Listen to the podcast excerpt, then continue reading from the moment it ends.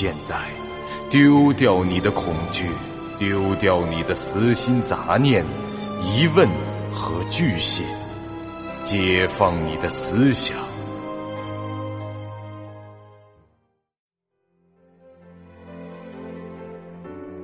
您现在收听到的是由喜马拉雅 FM 出品、巨五八瓦塔播讲的长篇恐怖网络游戏有声小说《惊悚乐园》，作者三天两觉。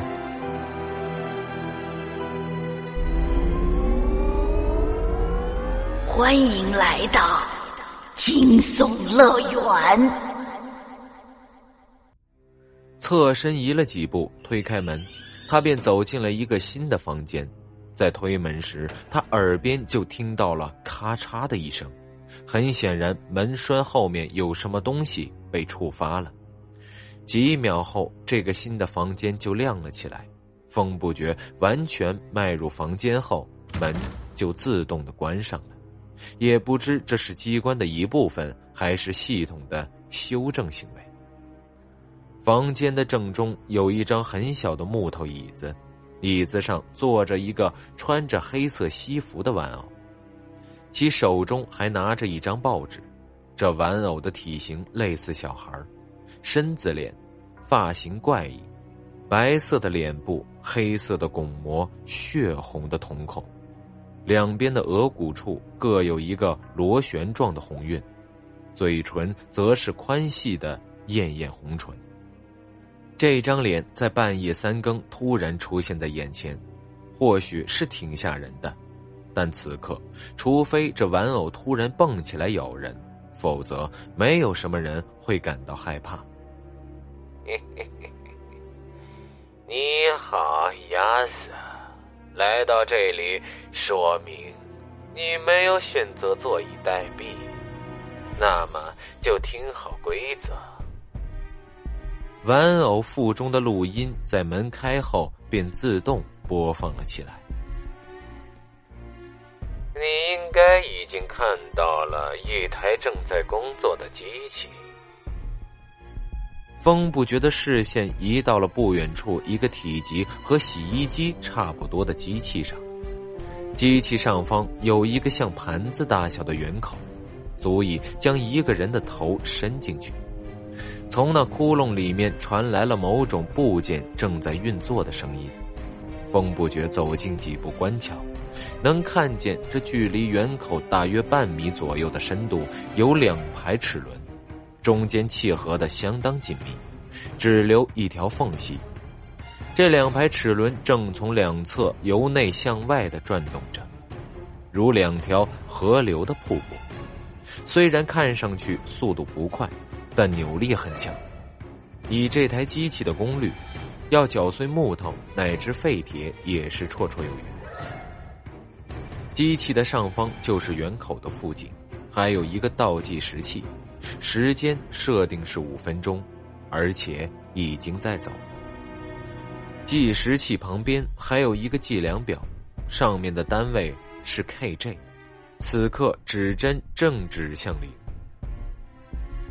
这台机器可以压碎物体，也可以为你打开通往下一个房间的门。而你要做的就是朝里面扔足够重量的物质。当你放入超过十五千克的物体后，门就会开启。如果你自作聪明的切断电源，或是等到那个计时器的时间走完，这部机器。就会停止运转。风不觉的视线已经移到了别处，他在寻找可以扔进去的东西。很显然，除了那个小木椅和玩偶，还有别的。那个铁笼焊死的地面上，里面是一只受到深度麻醉的藏泥猴，它的体重是十千克。当然。你接下来要做的第一件事，应该是把玩偶和这把椅子先扔进去。但很遗憾，这两样东西相加的重量是七点五千克。方不觉拿起了那张玩偶手中的报纸，上面刊登的新闻标题是：“他们不是你的晚餐。下方的照片是一只匍匐在铁笼中，用动物特有的求助眼神向外观望的小猴子。这篇报道的作者无疑正是亚瑟西格。你把那些偷猎者贬得一文不值，将购买野生动物制品的人称为阔绰的刽子手，但在你以采访为名的旅行中。你却享用过许多以保护动物为主料的美餐。你妻子的衣柜里有不止一件的裘皮大衣。你亲眼目睹那些动物被杀，但只是冷漠的旁观。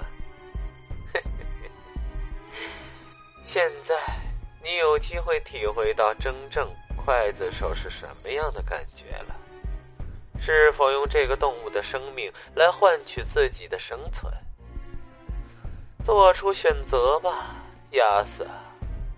录音到此戛然而止，风不觉则还在看着报纸。他的老毛病又犯了，他居然想把这篇系统虚构出来的报道读完。这招对爱心泛滥的女玩家可能还有点用。风不觉把视线从报纸上移开。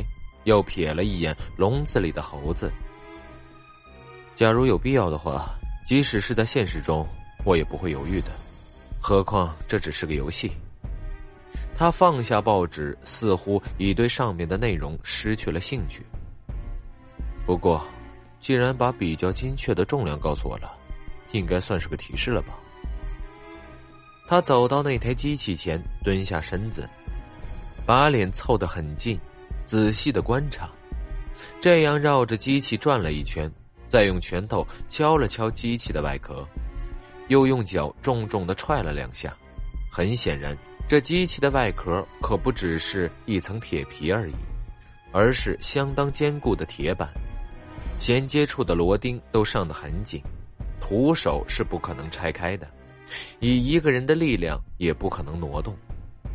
机器表面找不到什么明显的缝隙，那两个计量表也固定的十分牢固，在剩余不到三分钟的时间内，想从这台机器本身找出漏洞来，恐怕是徒劳的。于是风不觉又去拽了几下关猴子的铁笼，还真是焊死了，纹丝不动。他环顾房间一周，除了这四面墙，什么都没有。他走回房间正中，把那个玩偶拿了起来，自己坐到了那张小木椅上。由于这椅子非常小，风不觉坐着时候几乎是蹲着的姿势。若要是在不杀猴子的状态下通过这个房间，除了这个椅子和玩偶的七点五千克，还得找另外七点五千克的物体啊！他将右手手肘支在膝盖上。歪着脑袋，食指和中指轻轻的扣着自己的额头。那个沃克曼撑死也就两斤重，注射器就更别提了。衣裤、跑鞋都是系统限制不可以脱的。哎，我突然怀念起那块石头了，怎么说还能凑个一两斤吧？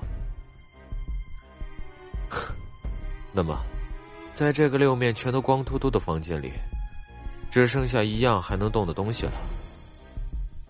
他抬起头，看着头顶的照明设备，那是一只悬挂式的荧光灯，灯管长一米左右，嵌在了一个塑料灯壳里，有两根线吊着，悬挂在天花板上，电线就缠在那两根悬挂上的线上。这间屋子的天花板比外面低了很多，但依然有四米左右。悬挂着的灯管并非紧贴天花板，却也不在风不觉可以够得到的高度。他站了起来，踏上木椅，双脚垫起立在这张小凳子上，伸直胳膊量了一下，其指尖还是和那个灯管差了大约一尺的距离。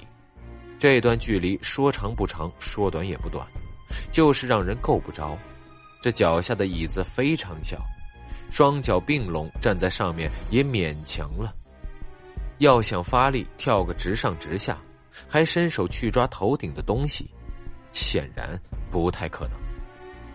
时间正在流逝，风不觉只有七十三秒了。他伸手观测好距离以后，又回头瞥了一下计时，接着竟是笑了，自言自语道：“一上来就很有难度啊，哼，正合我意。”风不觉略一思索后，这视线又移到了玩偶的身上。他似乎已经想到了办法，快步跑过去，将玩偶拾起。脱下了玩偶身上的黑色西服，拿在手上，然后回到木椅上站好，左手抓住那西服的一只袖子，朝上一甩。这小西服虽然只是童装尺码，但越过那灯管也够了。风不觉再高举右手，拉住了越过灯管上方的另一只西服袖子，西服现在就像套住马嘴上的缰绳。风不觉双手拉住两头，用力一扯，灯管一侧的悬挂线就断了。那荧光灯的灯壳就是一端垂了下来，另一端仍由线吊着，像根腊肠似的在天花板底下晃来晃去。现在这风不觉可以直接抓住灯管了。灯管的三面是塑料壳，他无需担心会把这玻璃握碎。虽然这间屋子因失去了照明而陷入了一片黑暗，但要摸到眼前的那根正在飘荡着的灯管还不算难。他抓住灯管后，稍加用力，就把另一端的线也扯断了，将这根一米多长的荧光灯管连同塑料外壳一同拿在了手上。从刚才起，这风不觉就在心里默数着时间。此刻应该还剩这三十五秒左右，黑暗中那台机器依旧在运转，隆隆的作响。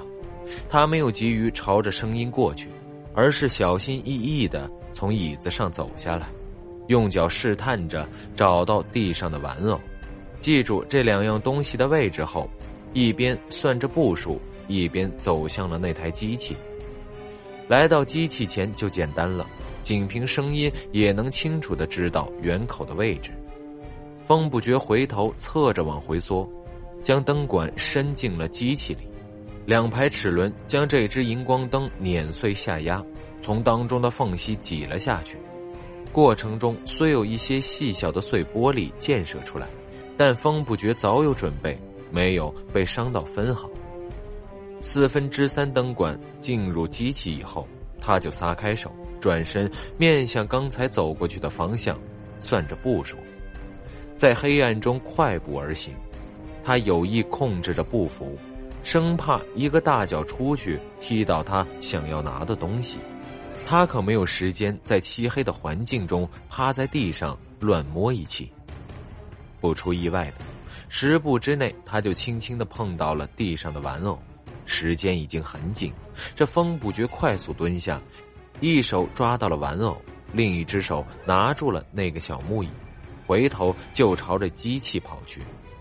这回不用考虑折返，所以他步子迈得很大，几秒就到了机器前，赶紧将玩偶扔了进去。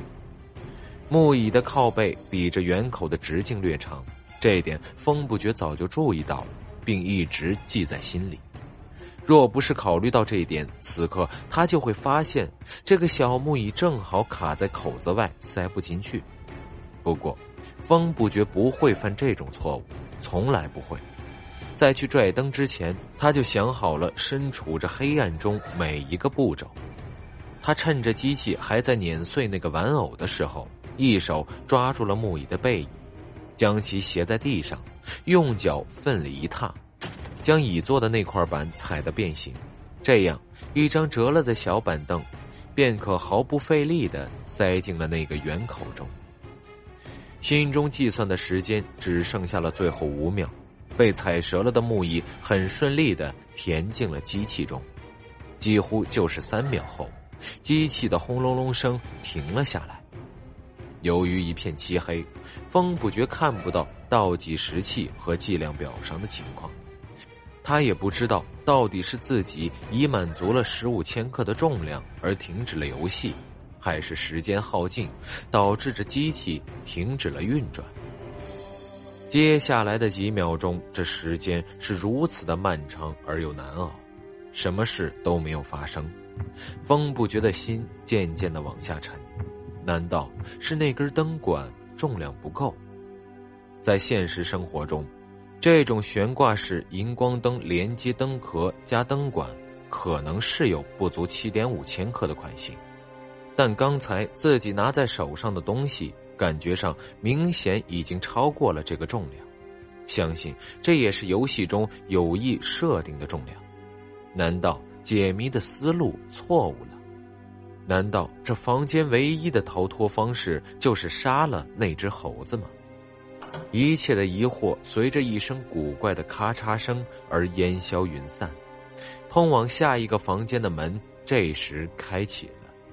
其实这机关反应的时间一共也就隔了十秒左右的样子，一道光亮从门缝里照了进来，宣告着游戏还在继续。